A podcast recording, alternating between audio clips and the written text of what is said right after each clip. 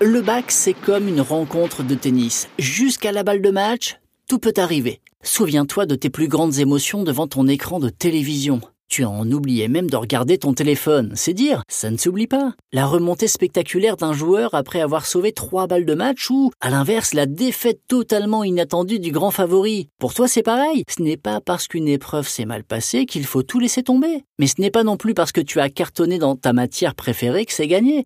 Le secret, c'est de gérer ses émotions. Le sentiment d'échec, comme celui d'euphorie, peut tout faire basculer. Alors dit comme ça, ça a l'air simple. Mais le mode d'emploi, c'est quoi?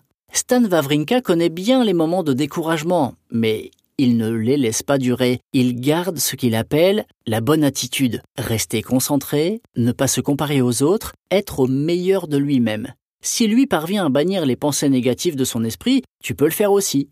Tu vois ton voisin écrire et tu te sens bloqué Oblige-toi à détourner le regard et focalise-toi sur ta respiration pendant quelques minutes jusqu'à la rendre silencieuse et régulière. Sers-toi du brouillon pour noter en vrac tout ce que tu associes au sujet, faire un plan et organiser ta réflexion. Enfin, fixe-toi une heure pour commencer à rédiger. Te laisser suffisamment de temps pour finir est super important. En bref, tu t'échauffes comme les joueurs. Après quelques balles dans le désordre, puis des passes de plus en plus précises, il quitte la veste, le match peut commencer.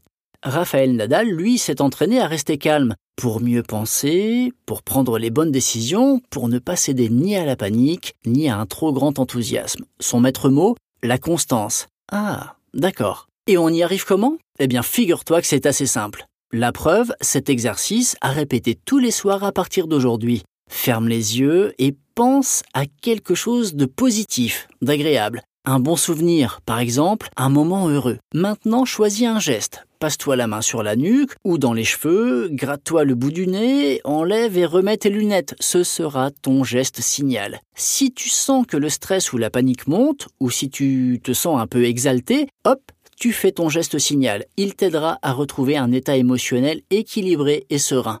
Tiens, les joueurs de tennis, si tu les observes bien, tu verras qu'au moment de commencer un jeu, chacun et chacune ont leur tic. S'essuyer le front, par exemple, ou comme Nadal, rajuster son maillot, puis se pincer le nez, puis vérifier son bandeau à cheveux. C'est leur routine de service. Grâce à elle, ils retrouvent leurs repères mentaux et donc leur calme. Ils sont prêts. Ce sera un ace à coup sûr. Serena Williams, elle, adopte la tactique de l'acceptation. Elle a perdu un jeu, ok. Et alors, cela ne l'empêchera pas de gagner le suivant.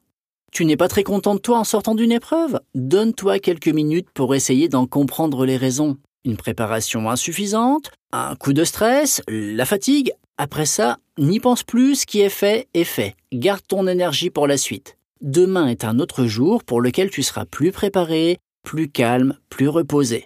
Tu as sûrement vu une joueuse jeter sa raquette de rage après avoir perdu un point important. Souviens-toi, elle l'a ensuite ramassé et est revenue dans le match. Allez, on fait pareil, on se met en mode réception de service, bien loin derrière la ligne de fond, bien souple sur ses jambes, le regard fixé sur la balle qui va arriver. Ce jeu, on va le gagner. Le bac, c'est ton Roland Garros à toi, et le secret pour remporter la balle de match, c'est une bonne préparation. Jeu, set et bac.